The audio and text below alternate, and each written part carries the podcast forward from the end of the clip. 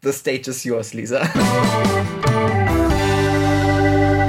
Willkommen zurück zu unserem Panel Party Podcast. Schön, dass ihr wieder eingeschaltet habt. Heute widmen wir uns einem besonders schönen Thema, nämlich Koloration. Das ist natürlich ein sehr weitreichendes Thema, deswegen werden wir das gar nicht heute so in der ganzen Fülle besprechen und ergründen können. Aber wir dachten, da werden wir einfach mal anfangen und ein bisschen plaudern und gucken, wohin es uns verschlägt während dem Gespräch. Ja, wer von euch möchte denn anfangen und von seinen ersten Baby-Step berichten? Frag Anne. Anne. Ja, meine Baby-Steps, ähnlich wie wahrscheinlich jeder von uns, zeichne ich seit jeher und habe natürlich dann in der Kita und im, in der Schule halt immer mit Bleistift gemalt und dann kamen dann irgendwann mal Buntstifte dazu. Ja, und ich glaube, damit fing halt wirklich irgendwie alles so ein bisschen an, so ein bisschen bunt zu machen. Dann muss ich gestehen, war ich ein bisschen faul. Ich hatte eine Freundin, die hatte immer das koloriert, was ich gemalt habe. ich musste das nicht mehr tun. Man hatte seinen Assistenten. Also irgendwann kam dann natürlich der Zeitpunkt, wo man das selbst wieder machen wollte. Der eigene Perfektionist in mir, der dann auch äh, Dinge ergründen wollte. Wie funktioniert das? Wie geht das? Äh, durch das Studium habe ich dann irgendwann tatsächlich einen kleinen Hauch an Farblehre nochmal zusätzlich mitgenommen zu dem, was man zu Schulzeiten hat. Und ab dann war alles Trial und Error. Ich würde es leider nicht anders bezeichnen, weil es war wirklich halt je nach Medium, dass ich immer irgendwann geguckt habe, wie funktioniert das für mich und auf die Art und Weise, wie ich mit dem jeweiligen Material umgehe. Ich bin semi verkopft, was das angeht. Ich stelle tatsächlich meistens bei der Skizze schon fest, wo ich gerne welche Farbe haben möchte. Ja, das waren so meine Anfänge. Wie sieht's denn da bei dir aus, Stefan? Ja, ich überlege die ganze Zeit so, wann kann man wirklich von Kolorieren sprechen? Ich glaube, deswegen überspringe ich mal so diese Kindergartenphase, weil ich glaube, da malen wir alle mit Holzstiften und Wachsmalenstiften und so. Diese Phase, wo ich so richtig Outline-Sachen gezeichnet habe und dann ausgemalt, war natürlich dann so dieser Deckfarbkasten, den man halt immer in der Schule hatte. Mhm. Das war dann diese Phase, wo ich dann Comicbildchen abgezeichnet habe und dann ja wie im Anime so Cell-Shading-mäßig koloriert habe mit dem Farbkasten. Dann kam relativ schnell auch schon der Computer. Oh nein, stimmt gar nicht. Dann hat man sich so diese Cover angeguckt und dachte so, hm, womit ist denn das gemalt? Ja. Und irgendwann hat man dann herausgefunden, dass es halt diese Alkoholmarker gibt, also diese Copics. Ich habe dann immer versucht, so ja, mit Farbkasten, vielleicht darf man den nicht halt so krass deckend benutzen, sondern das ist mehr so aquarellig, aber das hat dann auch nicht so ausgesehen und wo ich immer mega verwirrt war, war bei den One Piece äh, Covers. Ja, ja. Ich immer dachte, was ist das? Das sieht so ein bisschen nach Acryl aus oder so oder was?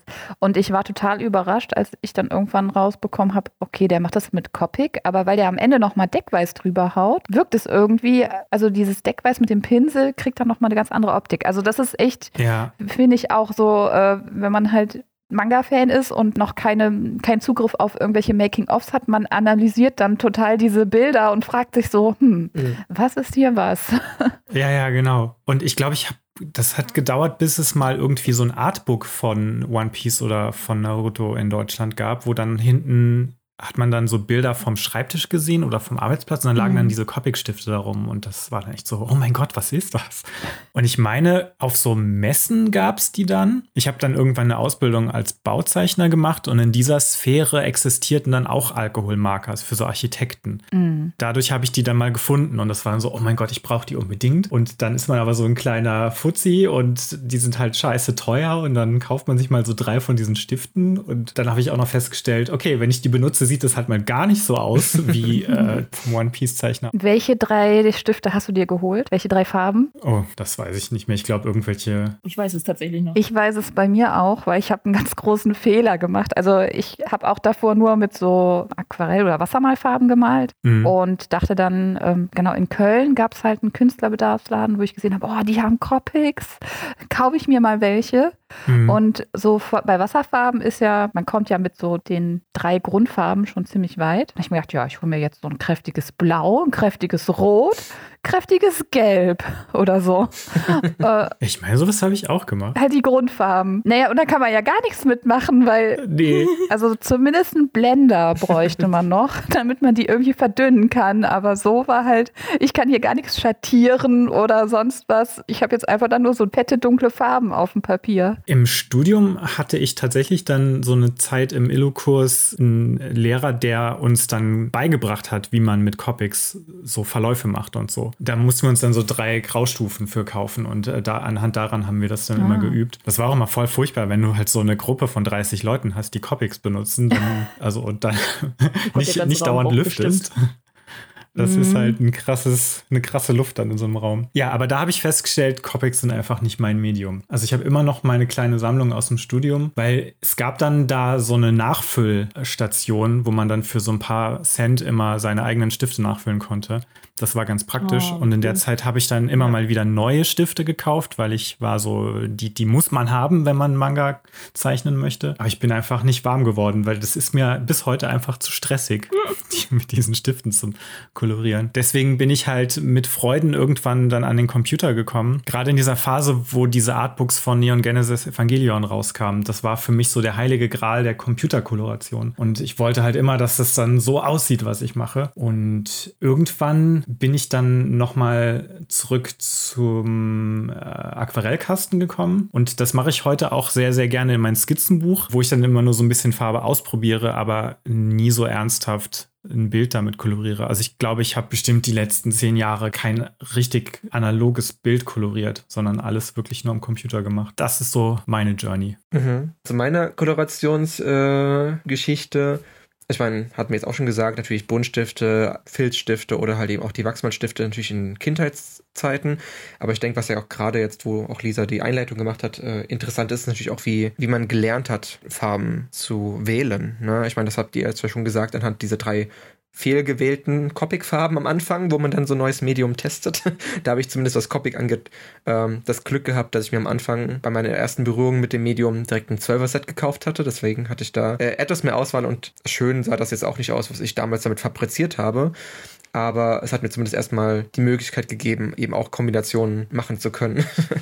ja, aber was ich vor allem bei mir, finde ich, beim Kolorieren gelernt habe, ist halt eben auch da tatsächlich viel nach Vorlagen arbeiten. Also auch das, was, glaube ich, Stefan meinte, eben zu gucken, wie vielleicht auch die Cover der Comics oder Manga, die man geliebt hat, koloriert sind und wie dort auch Schatten und auch Farbharmonien erstellt wurden. Äh, da habe ich dann auch mit angefangen. Also meine ersten Bilder, die ich jetzt ziemlich ohne Vorlage gezeichnet hatte oder wo ich dann eben auch mehrere Figuren, erinnere ich mich noch an ein Bild aus verschiedenen Serien und Filmen auf einem Bild zusammengeknallt habe und mich dann einfach nur nach den Standardfarben dieser Figuren äh, orientiert habe, sah das total scheiße aus, weil diese ganzen Farben der Figuren zwar in der Figur einzeln funktioniert haben, aber nicht in der Harmonie der Figuren untereinander. Also da habe ich dann wirklich halt eben noch eher sehr milde Töne, pastellige, direkt neben knallig neonfarbene Töne gesetzt, was überhaupt nicht so funktioniert hat, weil ich da einfach noch nicht diese Übergangsmöglichkeiten an Farben hatte, wie ich das jetzt auch mir beigebracht habe. Aber dann fing das eben immer mehr an, dass eben natürlich auch die Künstler, die man so online, gerade im deutschen Markt, dann natürlich auch beobachtet hat, weil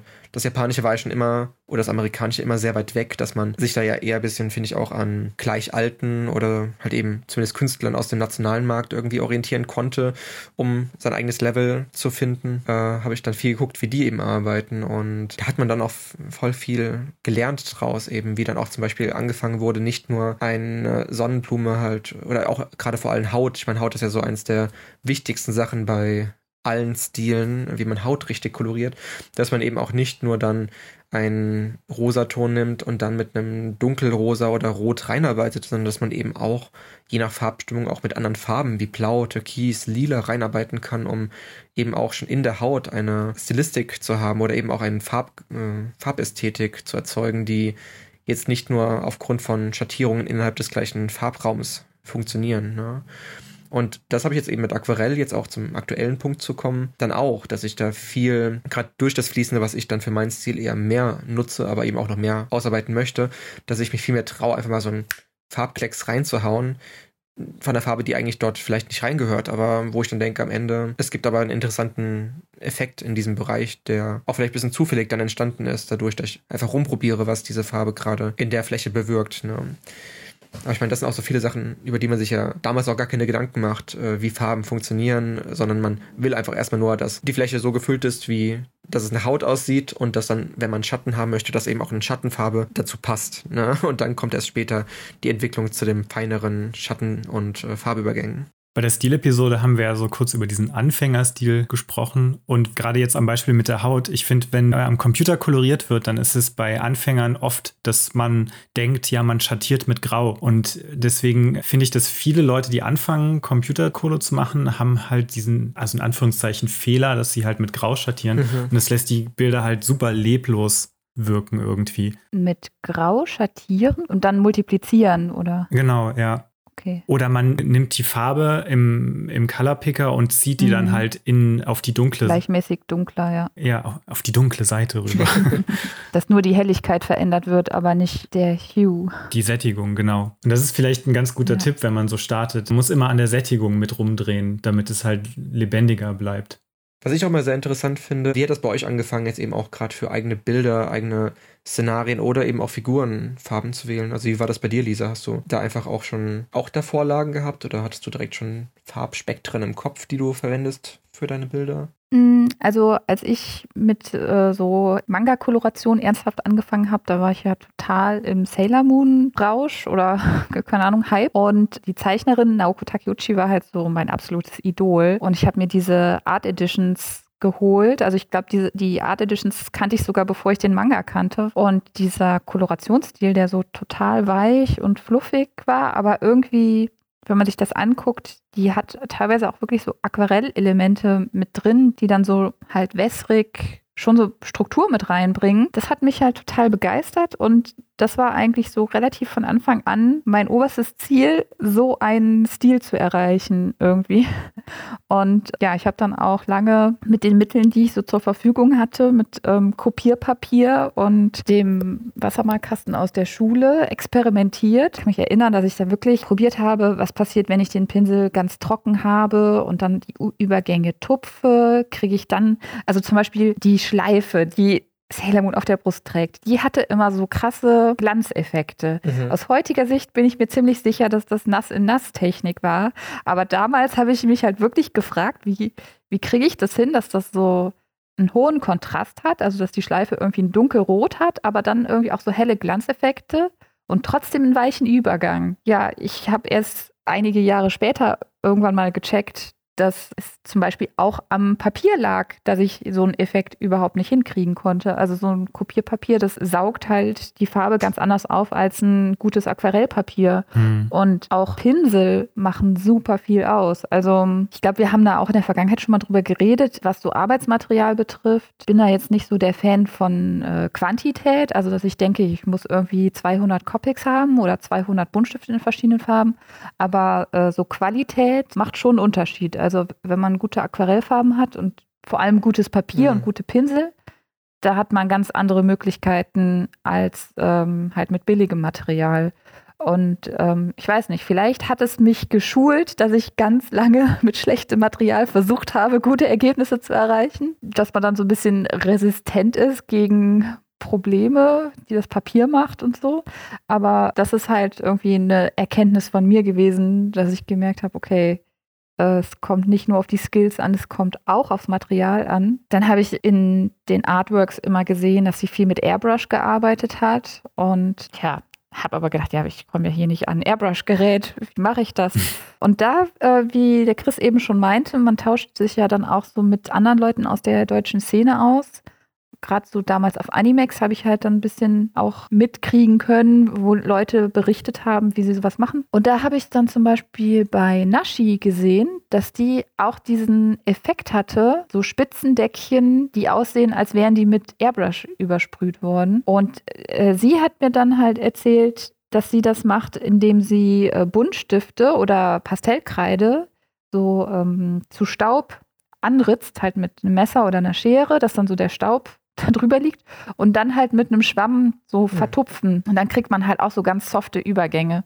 Und nachdem ich das irgendwie rausgefunden habe, habe ich das immer benutzt, um irgendwie so ein bisschen äh, Blush, also so gerötete Wangen habe ich immer damit gemacht und so. Und das sind halt irgendwie so Tricks. Vielleicht kommt man da drauf mit so viel rumexperimentieren, aber äh, das kann manchmal so ein Augenöffner sein, wenn man halt einen Einblick in die Arbeitsweise von anderen Leuten kriegt das ist ja auch wieder das Gleiche wie bei fast allem. Ne? Man muss sich ja auch nicht immer alles komplett selbst beibringen, wenn andere es ja schon gelernt haben. Mhm. Es ist ja so eine krasse Zeitersparnis, sich dem Wissen von anderen Leuten einfach auch zu bedienen mhm. und einfach diese Schritte überspringen zu können. Warum muss man denn jahrelang da reinstecken? Das sieht man auch heutzutage, dass junge Leute jetzt anfangen, zum einen natürlich durchs Internet, aber eben auch durch die ähm, günstigeren Möglichkeiten, vor allem auch die mittlerweile günstigen digitalen Programme, die es gibt. Ne? Und dann haben auch mal Eltern schneller mal ein iPad mhm. zu Hause liegen, blöd gesagt, als es damals der Fall war, dass wir solche Gerätschaften ja, hatten. Das war ja noch undenkbar, als wir jung waren. Da war das ja schon das höchste der Gefühle, dass man einen Computer mit Internet hatte. Mhm. Und nein, jetzt schalten die ganzen jungen Leute weg, weil die denken, das ist, hört sich absurd an. Was sind das für alte Omis ja. und Oppis, die hier reden? Nee, aber ich finde allein, das äh, ist auch etwas, wo wir wirklich von profitieren können. Auch heutzutage noch. Ich meine, auch uns gibt es natürlich viele Künstler, die äh, aus anderen Generationen schon Sachen vorgelebt haben, wo wir uns auch gerade eben durch die Analyse und YouTube-Videos oder was auch immer das gibt, wir können ja auch deren Wissen bereichern. Ne? Und äh, das ist, glaube ich, super wichtig, damit man eben nicht immer so viel Energie aufwenden muss, um das alles zu lernen. Und vor allem, wenn du da sagst, dass die Nashi schon diese Techniken hatte und es auch dann gut zu deinen Bildern gepasst hat, umso besser. Ne?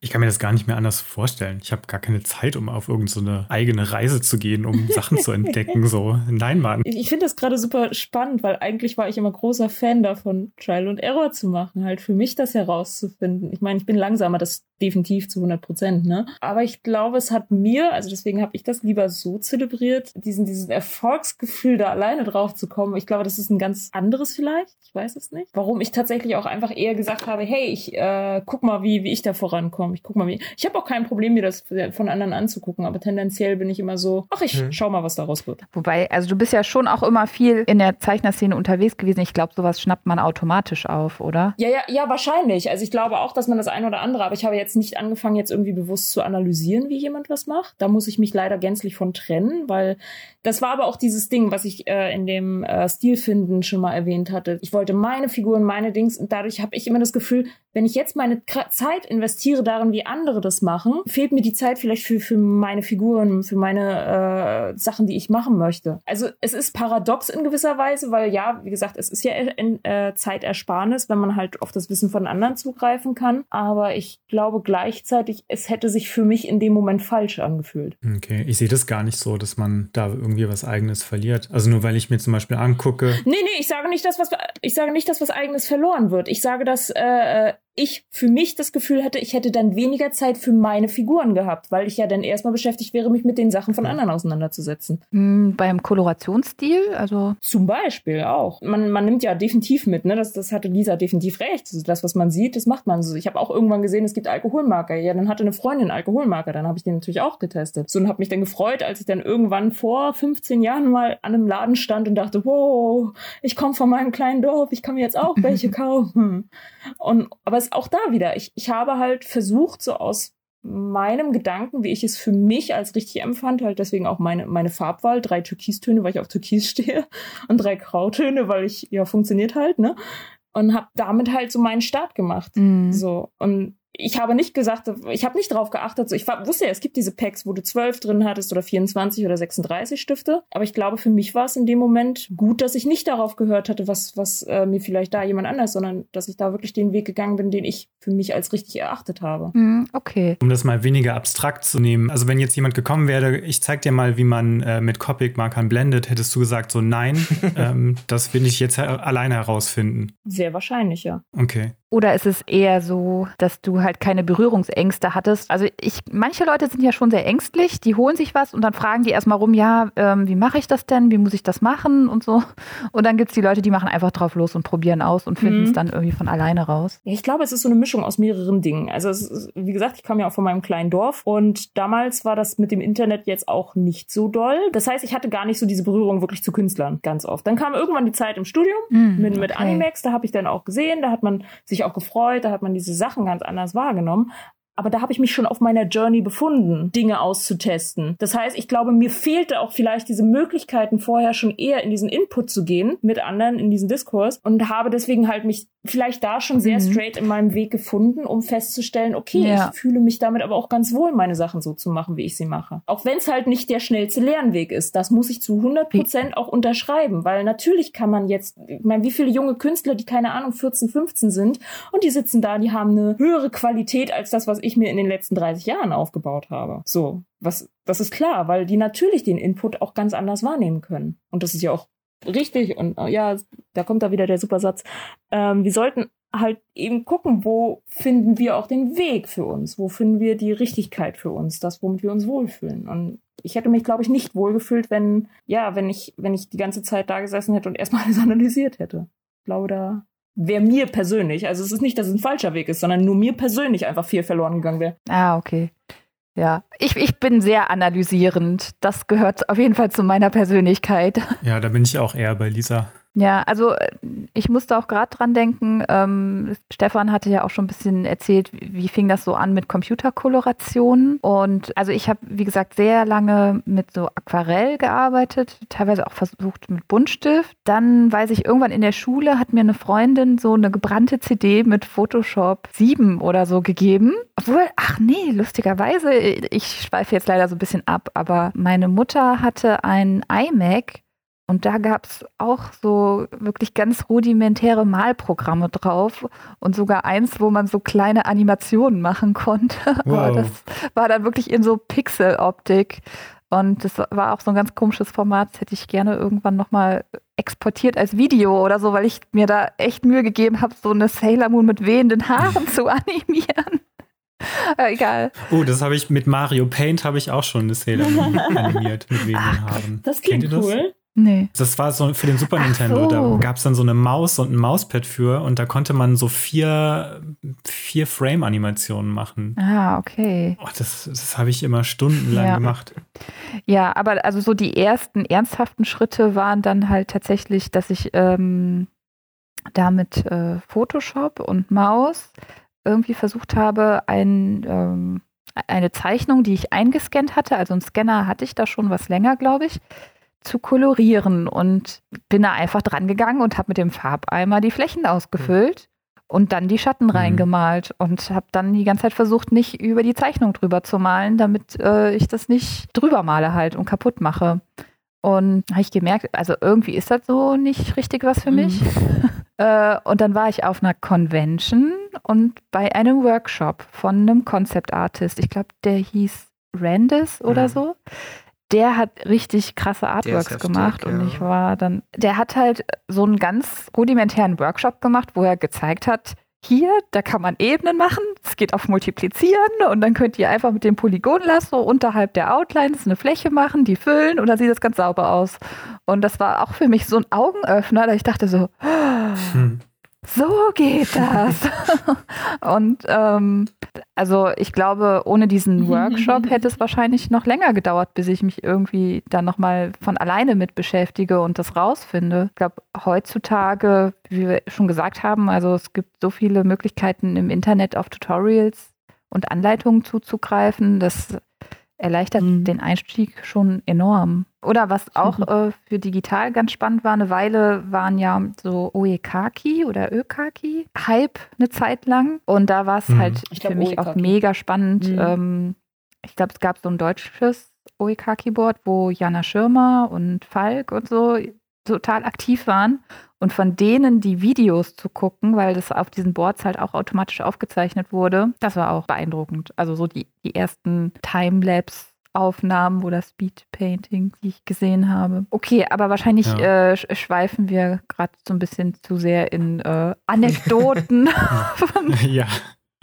äh, vor 20 Jahren. Also Chris hatte mich vorhin ja auch gefragt, wie ähm, wie ich auf meine Farbwahl gekommen bin oder wie ich damit umgegangen bin. Und ich glaube tatsächlich, dass ich anfangs da relativ intuitiv äh, gehandelt habe, beziehungsweise versucht habe, irgendwie von den Artworks von Naoko Takeuchi so abzuleiten, ach, das ist irgendwie, was, da gefallen mir die Farben. Ähm, dann auch gemerkt, okay, jetzt hier hat sie mal ein Bild mit irgendwie einem neonpinken Hintergrund, das gefällt mir überhaupt nicht. Und ich glaube, das hat wahrscheinlich erst so in der Oberstufe ähm, mit dem Kunstleistungskurs und halt mit äh, noch mehr Internet-Tutorials angefangen, dass ich mir da noch tiefgreifendere Gedanken drüber gemacht habe, wie Farben und ich finde, da hängt ja auch ganz stark dran so Licht und Schatten, wie das funktioniert. Und ich glaube, das ist aber auch so ein umfassendes Thema, da kann man fast eine eigene Folge draus machen. Ich habe so ein bisschen das Gefühl, ich, ich hatte meine Lernkurve so ganz krass als Teenager und dann vielleicht auch noch so während dem Studium. Ja, jetzt gerade versuche ich mich so ein bisschen in Procreate besser einzuarbeiten, aber es ist bei mir noch nicht so, dass ich denke so, oh wow, ich entwickle plötzlich einen ganz anderen Kolorationsstil dadurch. Aber Chris, bei dir gab es ja schon die letzten Jahre nochmal eine größere Lernkurve mit Aquarell, oder? Ja, mit Aquarell als Medium schon, aber das ist halt eben auch das, was ich immer wieder denke, gerade bei vielen Künstlern. Das reine Farbverständnis, das kann man sich halt eben in jedem Medium aneignen. Ne? Also wie Farben funktionieren, wie sie miteinander harmonisieren und am Ende profitiert man auch eben, egal mit welchem Medium man gestattet ist davon, weil man auch im darauffolgenden Medium, was man sich beibringt, ja dieses Wissen mit reinbringt. Und äh, ich finde, das habe ich jetzt auch bei Aquarell gemerkt. Ich meine, natürlich muss ich jetzt keine Gedanken machen, welche Farben miteinander harmonieren, das weiß ich, ne? Aber deswegen konnte ich mich jetzt bei Aquarell ein bisschen mehr, finde ich, auf das Medium als solches einlassen, also wie es funktioniert. Und ich habe das ja auch, glaube ich, schon mal gesagt, aber Aquarell hat bei mir so etwas, ich meine, ich bin noch nicht trainiert genug da drin, dass ich weiß, wie alles funktioniert und ich habe noch nicht so krass ausprobiert, dass ich äh, sage, da gibt es nichts mehr, was mich überraschen kann. Aber immer wenn ich am Zeichnen bin, bin ich total frustriert in der Mitte des Arbeitsschrittes, weil es super scheiße aussieht. Ja, absolut. ich, denk immer, ich hasse Aquarell-Zwischenschritte. Ja, und ich denke die ganze Zeit so, oh, soll ich das Bild gegen die Wand schmeißen oder einfach in die Mülltonne kloppen? Aber ich denke mir, mhm also jetzt durch eben meine Erfahrung von dann drei, vier Kolorationen, wo ich dann auf jeden Fall dieses Gefühl hatte, ich äh, muss es gleich wegschmeißen, weil es mir nicht gefällt, habe ich einfach immer weiter Farben drauf geknallt und das ist eben auch das Schöne bei dem Medium Aquarell, dass man eben auch recht einfach Farben ablösen kann wieder oder aufweicht oder ne, noch irgendwie schafft, es zu wenn man das richtige man, Papier äh, hat. Das ja. ist dann wieder die andere Sache, genau, wieder, äh, wo du meintest, auch eben die Qualität der Produkte, die man verwendet. Ne?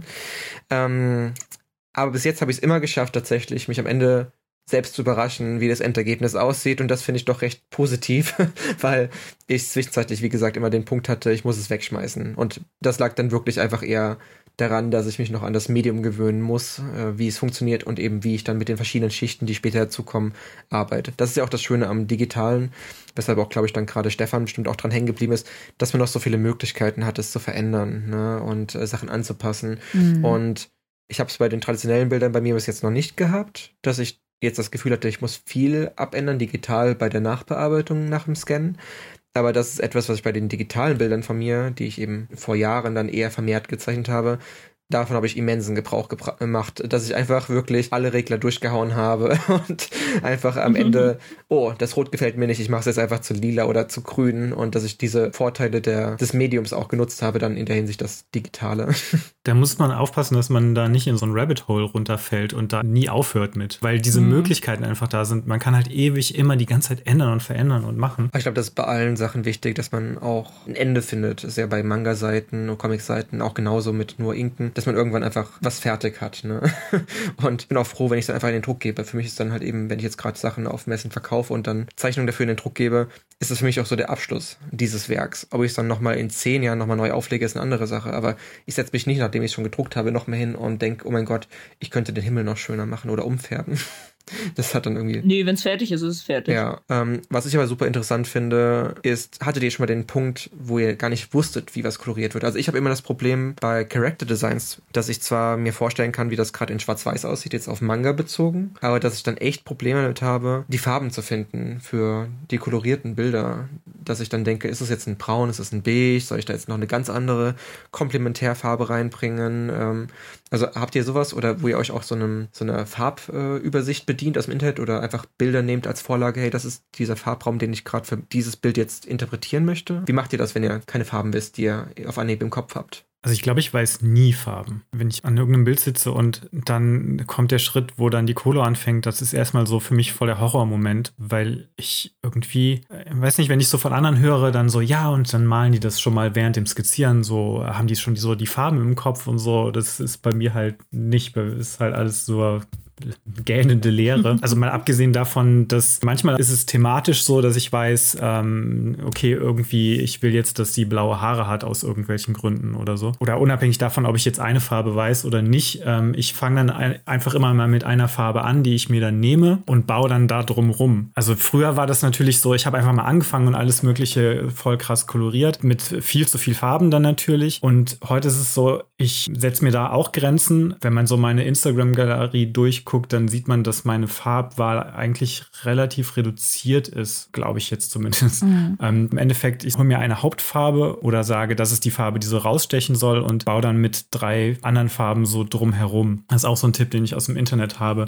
Ganz besonders, wenn man Probleme damit hat, Farben zu finden, dass man sich dann so drei, vier, die zueinander passen, dann einfach nimmt und dann damit das einfach aufbaut. Äh, was hast du gefragt?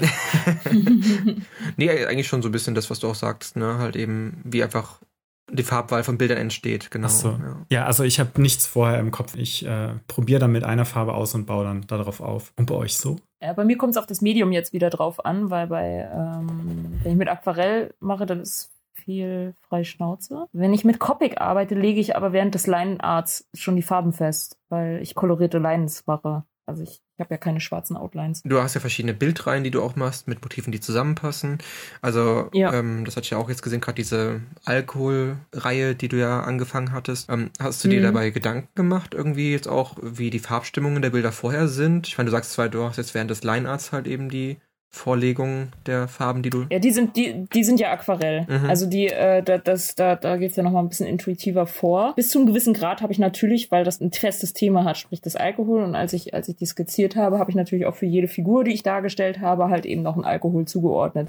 Dass ich jetzt einen Absinth nicht in Blau male, weiß nicht, ob es welche in Blau gibt, aber ich nehme die klassische grüne Farbe und habe dann schon überlegt, ob ich, äh, kurze Erklärung, sind immer zwei Bilder, die mehr oder minder zueinander gehören, die immer in einem ähnlichen Stil gehalten sind. Und da inventiere ich ein bisschen die Farben. Mhm. Also sprich, wenn jetzt dieses äh, Absinthbild ist jetzt eher grün-bräunlich gehalten mit dem, mit dem Fokus auf diesen grünlichen Ton, aber da hat die Hauptfigur dann halt eben äh, braune Kleidung zum Beispiel und das invertierte Bild ist in dem genau umgekehrt. Das ist ein Whisky, der ist halt eher bräunlich und der hat dann halt eben, also da habe ich die Farbschema so ein bisschen in die Richtung, aber auch viel wird dann erst entschieden, wenn es passiert. Also so ein grober Plan mhm. irgendwo existiert, aber jetzt nicht so fest, dass ich sagen könnte, das ist jetzt das Farbspektrum, in dem ich mich zu 100% bewege. Mhm. Machst du dir vorher Farbskizzen oder so?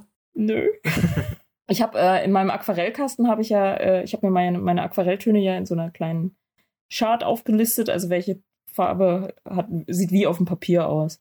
So, und hm, okay. ähm, dann gehe ich sehr intuitiv danach, was finde ich passt jetzt dazu. Bei mir ist es so, ich würde auch sagen, so einfache Illustrationen passieren intuitiv. Da habe ich dann mhm oft schon irgendwie eine Idee für eine bestimmte Farbe, die auf jeden Fall vorkommen soll und der Rest wird dann irgendwie anhand dessen äh, ausgerichtet, dass es irgendwie die Farbe möglichst gut hervorhebt oder eben dazu passt. Und bei komplexen Artworks, da mache ich auch auf jeden Fall Farbskizzen. Also auch wenn ich jetzt ein Aquarellbild mache, dann weiß ich ja vorher schon, ich muss mir gut überlegen, äh, wo setze ich welche Helligkeiten und welche Farben, weil ähm, klar, man kann alles digital nochmal irgendwie umfärben, aber ähm, man, also ich brauche schon irgendwie einen Plan, um da dran zu gehen. Und früher habe ich bei Aquarell auch äh, viel so von, von klein nach groß und von hell nach dunkel gearbeitet, weil ich relativ schnell rausgefunden habe, wenn ich erst die dunklen Fläche mache und dann irgendwie da noch versuche, eine Hautfarbe sauber reinzumalen, dann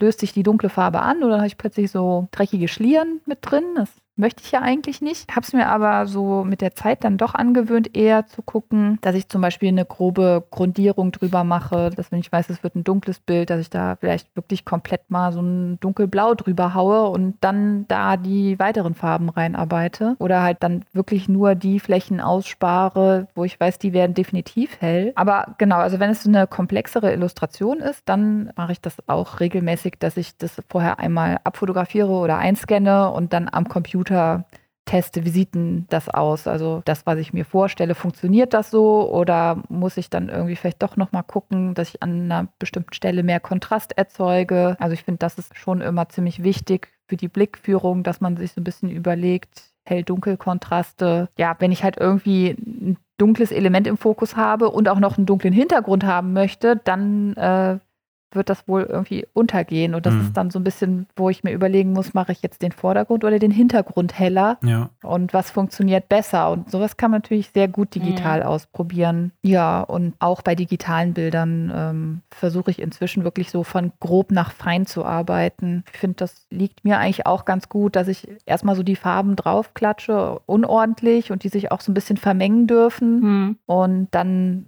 mache ich eigentlich erst so das feine Rendering, dass ich dann halt gucke, okay, und jetzt äh, nochmal die Kanten ordentlich und die Übergänge ordentlich. Aber das ergibt dann irgendwie am Ende trotzdem ein natürlicheres Bild für mich, als wenn ich mich Fläche für Fläche vorarbeite. Und das war auch was, was, wo ich früher bei Aquarell häufig drüber gestolpert bin, dass ich dann halt schön meine Hautfarbe gemalt und schattiert habe. Dann habe ich den Rest gemacht und dann habe ich irgendwie im Nachhinein gedacht, also irgendwie ist die Hautfarbe jetzt doch zu blass. Mhm. Ich dachte, ich hätte da voll krasse Schatten reingemalt, aber im Vergleich zum Rest sieht es jetzt wieder total blass aus. Ja, das hilft auf jeden Fall, wenn man nicht irgendwie so eine einzelne Fläche auf dem weißen Papier schon versucht fertig zu machen, sondern ähm, erstmal so die Base schon hat, also so die, die Basisfarben. Wobei, also das ist so meine Meinung, dass es damit einfacher ist. Es gibt auch Beispiele von Künstlern, die sich wirklich so streng Fläche für Fläche vorarbeiten und da dann schon immer mega Shading reinhauen ähm, und die das anscheinend schon vorher einschätzen können, was ein guter Kontrast ist. Ja, bei mir mache ich das aber auch teilweise so, dass ich halt natürlich schon weiß, wo die Grundschatten sitzen. Also zum Beispiel jetzt eben wie du sagst, mit mhm. der Haut fange ich auch gerne oft an, weil das so etwas ist, wo ich dann schnell ein Ergebnis habe, womit ich zufrieden bin, weil ich weiß, wie es aussehen soll. Aber ähm, vor allem dann solche Schattensetzungen als Abgrenzung zu den anderen Flächen, wie eben auch zum Beispiel die Haare, die dann die Schatten auf die Haut werfen. Ne? Das mache ich dann teilweise wirklich auch erst, nachdem die Haut, äh, die Haare fertig koloriert sind, um einfach dann diesen Kontrast passend zu wählen zu dem Schatten, den die Haare werfen können, damit das nicht eben zu blass aussieht. Aber ähm, ich habe trotzdem mhm. auch schon so Elemente, die ich dann gerne mal zu Ende koloriere, weil ich einfach nur gerade weiß, wie es aussehen kann und soll und dann erst der Rest drumherum entsteht. Und mittlerweile bin ich persönlich auch schon etwas davon abgerückt, erst die hellen Flächen und dann die dunklen zu machen, was natürlich auch manchmal das Problem mit sich bringt, dass man gerade bei Aquarell natürlich auch die dunklen Farben wieder anlösen kann äh, und die dann in die mhm. hellen Flächen übergehen, wo ich dann immer schnell eine Küchenrolle zur Hand habe, um das aufzutupfen, was das recht gut aufhält. Was ein Stress. Ich fange schon an zu schwitzen, wenn ich das nur höre. Ja, aber das ist okay, den Stress, das ist dann wert. aber ich habe es auch ähnlich wie Anne tatsächlich, glaube ich, bis jetzt noch nie wirklich gemacht. Aber vielleicht sind auch meine Bilder bis jetzt eher zu einfach dafür, ähm, so eine richtige Farbübersicht vorher zu überlegen. Ich glaube, vielleicht bei zwei, drei Bildern in meinem ganzen Leben habe ich bis jetzt mal digital so vorgepinselt, grob wie es aussehen könnte von der Farbstimmung her. Ansonsten habe ich dann vielleicht auch eher mal die Copic oder Aquarellfarben schon dort liegen, die ich auch haben möchte im Bild drin und äh, benutze sie dann einfach als äh, Basis. Aber ich bin auch nicht so der Vorplaner. Mhm. Also ich mache das dann eher auch gerade, wo ich meinte beim Character Design. Ich fange dann eher an, auch eine Farbe zu setzen. Ich sag mir dann halt eben, zum Beispiel bei einem Bild, was ich letztens gemalt habe, hier, ich möchte jetzt, dass dieses Oberteil halt eben einen hellen und einen dunklen Bereich hat und ich möchte eher, dass dieser Bereich dunkler ist. Deswegen nehme ich jetzt eine blaue Farbe, die gut zur Haar- und Hautfarbe passt. Ne? Ähm, und dann überlege ich mir, welche Kontrastfarbe jetzt gut in den anderen Bereich der Klamotten passt. Und dann gucke ich halt eben, wie sich die verschiedenen Klamottenelemente gut voneinander abheben. Aber ich bin auch jemand, der sich eher so ein bisschen Fläche für Fläche rantastet. Vielleicht zwar schon mit dann, während das Bild entsteht, mit einem immer genaueren Bild im Kopf, wie es aussehen wird und könnte.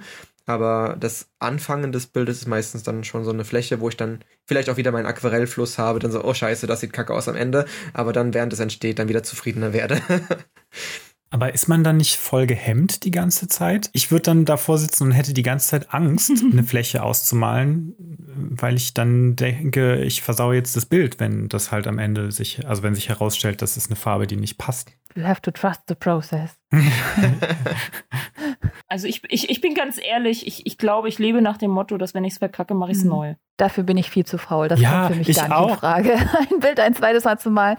Aber ich denke, also ich weiß nicht, ich habe inzwischen einfach das Vertrauen, dass am Ende alles gut wird. Vielleicht hat ja jeder noch ein Learning aus seiner äh, Kolo-Reise was für ihn oder für sie besonders wichtig war, wovon man noch erzählen könnte. Zum Kolorieren explizit jetzt eher weniger, eher allgemein gehalten, so dieses scheu dich nicht Dinge auszuprobieren, weil ich glaube, nur so kann man dazulernen. Stimmt, das finde ich eigentlich gut. Das ist auch was, worauf ich Wert lege, dass ich äh, auch versuche, nicht immer im gleichen Farbschema zu bleiben, sondern mal Abwechslung reinzubringen und auch mal zu überlegen, was gibt es vielleicht noch für Farbkombinationen, die ich noch nie verwendet habe. Ja, und ansonsten, wie gesagt, ich finde eigentlich dieses schon wichtig, so ein bisschen von grob nach fein, wenn möglich, zu arbeiten, dass man irgendwie schon versucht, möglichst früh so einen Gesamteindruck zu kriegen und dann da halt nach, noch dran rumzufeilen. Hat mir schon geholfen, würde ich sagen. Also von grob nach fein statt so von kleiner Fläche nach große Fläche zu arbeiten. Für mich war, glaube ich, ganz wichtig, dieses weniger ist mehr Konzept, sich auf wenige Farben zu beschränken und ähm, auch mal einfach Farben von anderen zu klauen. Also, dass man dann mal eine Illo nimmt und weil man die einfach farblich total gut findet und sich da halt so eine Palette rauszupicken. Und die dann mal für sich anzuwenden. Damals habe ich dann auch realisiert, es liegt nicht nur einfach nur an den mhm. Farben, sondern auch, wie ich jede Farbe in welcher Quantität auf dem Bild halt platziere. Mhm. Das fand ich war auch ein ganz guter Lernschritt. Ja, ich finde auch definitiv. Also bei mir hat es sehr viel gebracht, halt eben mit den verschiedensten Medien zu arbeiten. Bei allen Medien zu gucken, eben was zum Stil passt, wo ich auch schon mal zu gesprochen hatte, dass ich jetzt gerade eben aktuell finde, dass Aquarell meinem Stil am besten derzeit steht. Was ich auch wichtig finde, was er auch einen als Künstler zufriedener macht, wenn man die passende Kolorationstechnik auch für sich gefunden hat, dass man eben auch wirklich mal alles durchprobiert, aber eben auch wahrscheinlich ähnlich wie Stefan das dann auch handhabt, eben auch zweckmäßig arbeitet. Genauso sind halt eben auch Kunden oder Großkundenaufträge vielleicht auch manchmal sinnvoller, für die Flexibilität dann auch digital zu arbeiten, während traditionell halt eben eingeschränkter ist, aber vielleicht dann eben gerade bei privaten Sachen besser funktioniert, ne? weil man da nicht diese Anforderung hat, dass es ständig angepasst und geändert werden muss, wie beim digitalen für den Kunden vielleicht. Und ähm, was ich auch gut finde, ist auf jeden Fall auch dieses Farbpicken aus anderen Bildern, aus äh, Sachen, die einen auch gerade gefallen, denn ich glaube, das Schlimmste ist, wenn man ein schönes Line-Art hat und eigentlich auch daraus ein tolles Bild entstehen kann, aber man so gefangen ist in dieser Angst vor der Farbwahl. Da darf man sich das auch ein bisschen einfacher machen und einfach mal gucken, welche Farbwahl man gerade schöner findet und eben auch solche Referenzfarbspektren von anderen Künstlern oder eben vom Alltag, Leben selbst, Fotografien äh, zur Rate ziehen. Ja, alles klar. Dann schreibt uns doch auch noch eure Kolorationstipps in die Kommentare oder schreibt auch gerne, was euch vielleicht jetzt noch hier in dem Podcast gefehlt hat, was euch interessiert, ob wir mehr über Koloration reden sollen. Was sind eure Kolorationsängste? genau. Ich weiß nicht, vielleicht könnte man auch irgendwann nochmal ein Thema machen, tatsächlich Comics kolorieren. Stimmt. Ich weiß nicht, ob das wirklich abendfüllend ist, aber so eine Comicseite zu kolorieren, da muss man sich auch nochmal irgendwie andere Gedanken machen als eine Einzelillustration. Mhm. Absolut. Horror. Ja, genau. Also wenn ihr da ähm, Interessen oder Erfahrungen habt, wie auch immer, schreibt uns. Wir freuen uns, dass ihr wieder dabei wart und wünschen euch noch eine schöne Zeit. Bis zum nächsten Mal. Bis bald. Bis dann. Tschüss. Tschüss.